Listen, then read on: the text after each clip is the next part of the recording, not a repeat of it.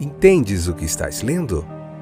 O podcast que te leva através das páginas da Bíblia, livro por livro, capítulo por capítulo. Uma exposição bíblica emocionante. Aperte os cintos e embarque comigo nesta viagem.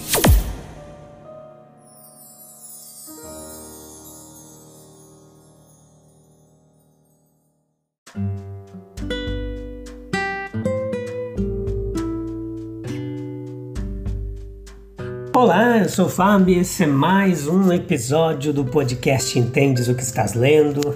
Satisfação poder estar de volta juntamente com vocês para nós juntos aprendermos mais da palavra de Deus. Hoje, Números capítulo 19, parte 1, episódio de número 542. Essa que é a sétima temporada onde estamos vendo o livro de Números, capítulo por capítulo, pouco a pouco, passo a passo, de uma forma que Deus tem nos concedido. É uma hermenêutica clara, objetiva, uma explanação para você poder entender mais do texto bíblico, muita teologia de forma gratuita você encontra aqui no Spotify, no Deezer, na Amazon Music, no Google Podcasts, no Spotify, no, no Anchor, no Listen Notes, enfim, em muitos distribuidores de podcast. Então vamos lá? Continuar aprendendo mais do texto bíblico, esse é um momento precioso que Deus nos concede, então aproveite. Debruce sobre o texto bíblico, leia o capítulo 19, depois vem para cá, convida mais gente e vamos aprender mais da palavra de Deus. Então, hoje a gente vai falar bastante nos próximos dois episódios, números capítulos 19, parte 1, 2 e 3, que nós vamos fazer a respeito dessa contaminação a partir do contato com os mortos que acontecia ali no Antigo Testamento e o que a lei dizia e o que isso nos ensina, trazendo para os dias de hoje uma aplicação prática para nós podermos aprender do texto bíblico. Então veja que a respeito dessa lei aqui, é, a purificação de alguém que contraiu impureza pelo contato com os mortos, ela era provavelmente é, muito familiar a todo israelita.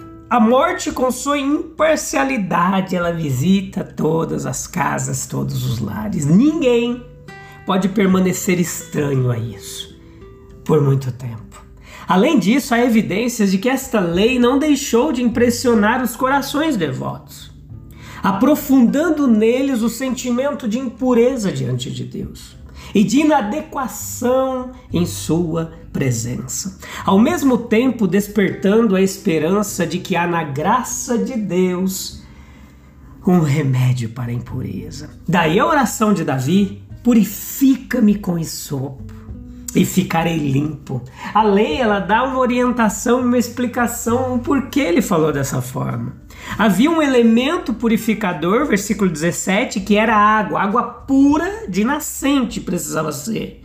Um símbolo muito natural, muito usado nas ilustrações levíticas que a gente viu lá no livro de Levítico. Eu já fiz capítulo por capítulo, você encontra lá todos os episódios.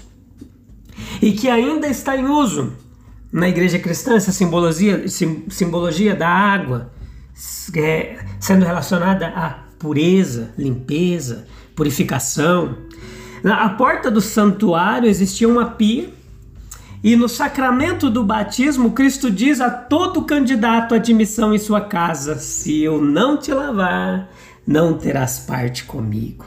No presente caso aqui, as cinzas de uma oferta pelo pecado, elas foram misturadas com a água uma novilha foi adquirida às custas da congregação, deveria ser vermelha, imaculada, sobre a qual nunca havia sido colocado jugo algum sobre as suas costas, e foi morta em sacrifício.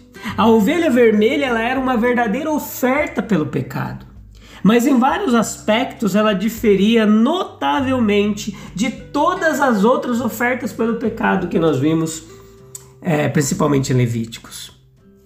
Embora o sacerdote ele fosse vê-lo morto e com seu próprio dedo ele aspergisse o seu sangue no lugar santo ali, ele estava proibido de matá-lo. Não foi morto no altar, mas fora do acampamento. E a cabeça ela foi totalmente consumida sem ser esfolada, limpa, dividida ou colocada em ordem. Além disso, todos os que participavam do ato sacrificial, eles ficavam impuros, e por essa razão, Eleazar e não Arão deveria fazer a parte do sacerdote. O sumo sacerdote não poderia se contaminar com qualquer por qualquer parte ou por qualquer causa. Então, as cinzas dessa oferta singular, elas foram cuidadosamente preservadas para serem usadas para comunicar a virtude purificadora, a água necessária para a ilustração de tempos em tempos. Nenhum desses detalhes é sem sentido.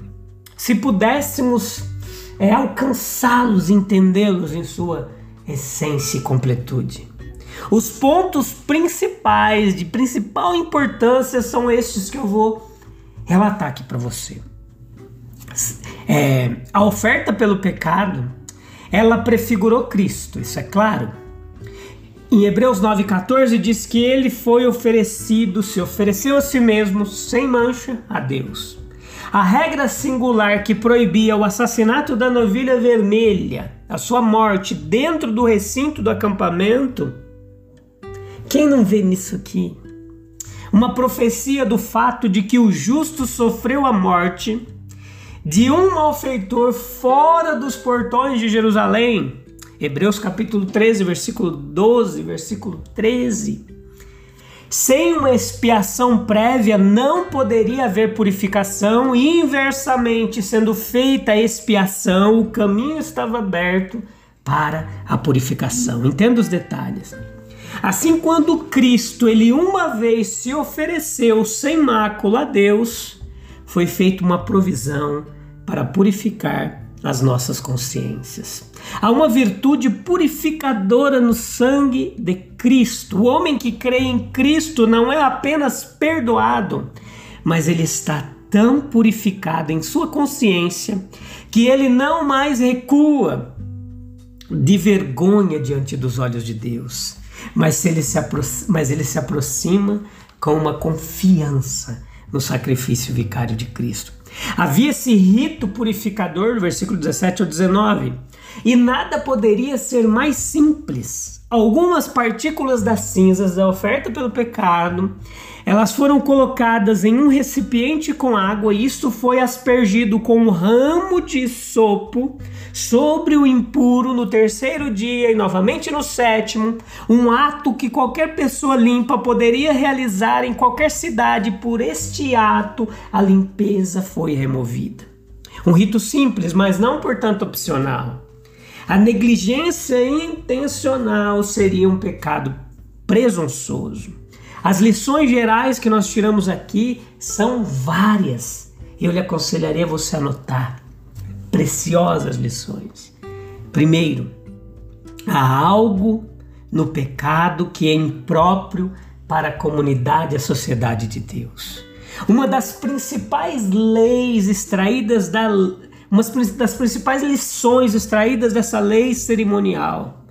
Quando a graça de Deus toca o coração, um dos seus primeiros efeitos é abrir o coração para sentir isso. Senhor, eu sou vil, pecador. E assim como os hábitos de limpeza pessoal fazem o homem odiar a si mesmo quando é tocado pela sujeira, a graça de Deus faz o homem odiar o pecado. Segundo, Existe provisão em Cristo para tornar os homens limpos. Seu sangue purifica a consciência das obras mortas para servir ao Deus vivo.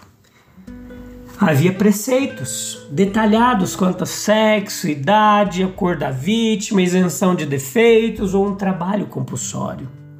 Havia outras exigências minuciosas quanto ao método que deveria ser morta a ovelha, como deveria ser queimado, o animal primeiro morto como sacrifício, ele deveria ser totalmente consumido. Nenhuma água pura comum, mas a água impregnada de cinzas poderia servir como meio de purificação. Esses fatos aqui devem ser vistos como algo típico quando nós trazemos para o Novo Testamento. Eles são aplicáveis aos meios de purificação fornecidos no Evangelho. Cristo não foi um sacrifício comum, mas sem mácula, separado dos pecadores, voluntário, designado para a morte de uma maneira particular. Um sacrifício completo, vicário por toda a congregação. Para que Deus pudesse assim fornecer os meios de uma purificação completa. A novilha não foi morta diante do altar, mas fora do acampamento. O sumo sacerdote não deveria ter nada a ver com isso, nem mesmo Eleazar deveria matar a novilha. O sangue não era trazido para dentro do tabernáculo, mas aspergido à distância, na direção dele. O sacerdote que aspergiu o sangue e queimou a madeira de cedro foi contaminado. O homem que queimou a carcaça foi contaminado. O homem cerimonialmente limpo, que recolheu as cinzas, tornou-se impuro pela lei. Até mesmo o homem limpo que aspergiu o impuro sem a água purificadora tornou-se impuro. E assim Deus procura por tipo, por símbolo, linha sobre linha, imprimir em nós a verdade de que o pecado é extremamente contaminador, pecaminoso. Somos lembrados de que até mesmo o sumo sacerdote, o sacrifício sem pecado, precisa ser feito sem pecado. Ele precisa ser feito pecado por nós. O sacrifício sem pecado precisa ser feito pecado por nós a fim de que pudéssemos ser purificados de toda injustiça e feitos a justiça de Deus nele. As mortes frequentes, elas obrigavam ao contato frequente com os mortos. E um cadáver ou mesmo um osso uma sepultura era suficiente para causar contaminação. Como a morte ela é a pena do pecado, também dessa forma Deus ensinou o efeito contaminador do pecado e, portanto, a necessidade de uma purificação. E estes ainda aqui, eles são necessários até mesmo para cristãos que foram justificados e exerceram arrependimento de boas obras. E assim nós aprendemos que o misterioso método de purificação e que algumas dessas cerimônias são difíceis de serem compreendidas. Nós temos alguma dificuldade em saber exatamente como aplicá-las às verdades a respeito da purificação espiritual do Evangelho. E da mesma forma, no próprio mistério da piedade, existem coisas secretas que pertencem ao Senhor nosso Deus. Mas nós podemos ficar satisfeitos, porque o caminho da salvação é o Evangelho de Deus. O cordeiro morto é o cordeiro de Deus. A expiação é a expiação de Deus. Na purificação de nossas consciências das obras mortas, nós temos a melhor prova de que o mistério do Evangelho é o poder de Deus. No livro de Levítico, dos capítulos 11 ao 15, a gente estudou bastante o livro de Levítico. É, do 11 ao 15, ele é ocupado exclusivamente com regulamentos sobre o assunto apontando como a impureza foi causada e como ela deveria ser removida. Foi uma acusação apresentada contra os sacerdotes muito tempo depois, lá em Ezequiel capítulo 22, versículo 26, de que eles não mostravam diferença entre os impuros e os limpos. E já nesse livro de Números, um tipo de contaminação foi contraída pelo contato com os mortos. Foi mencionado três vezes, números 5, números capítulo 6, números capítulo 9. E no segundo destes casos, a contaminação ela veio como um obstáculo para o nazireu cumprir seu voto. E a maneira de sua purificação foi, foi é, cuidadosamente indicada.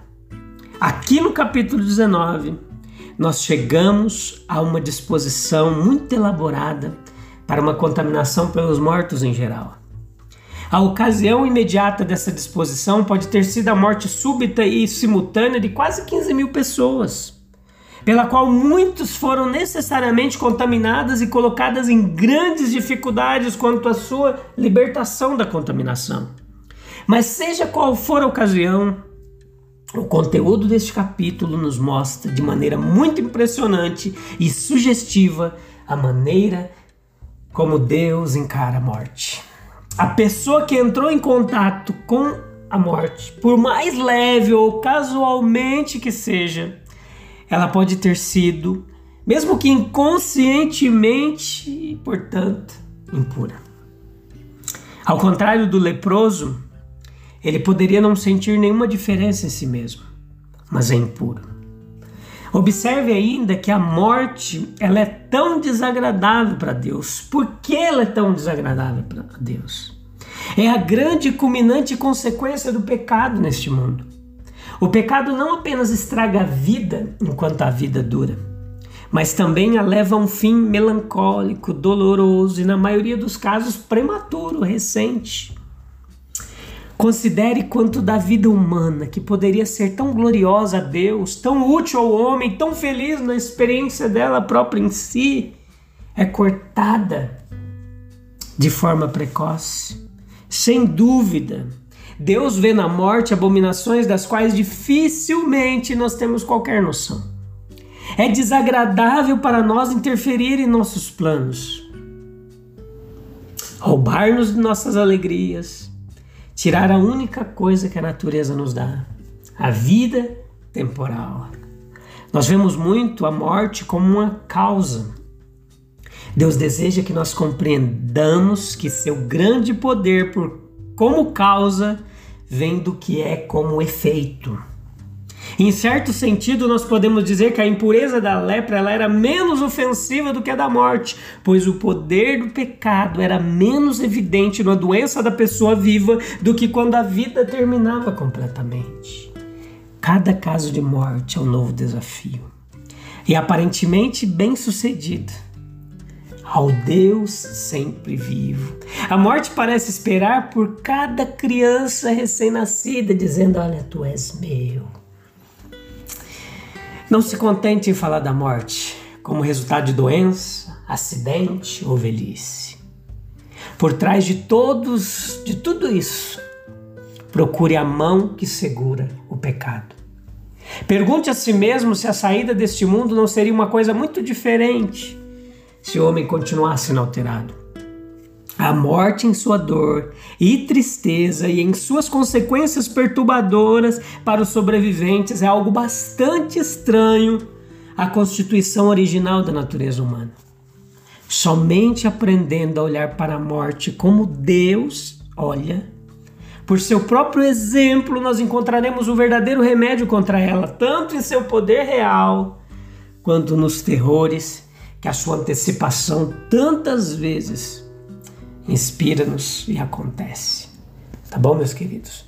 A gente volta no próximo episódio, onde a gente vai continuar falando mais desse capítulo 19, você vai entender mais alguns detalhes, tá bom?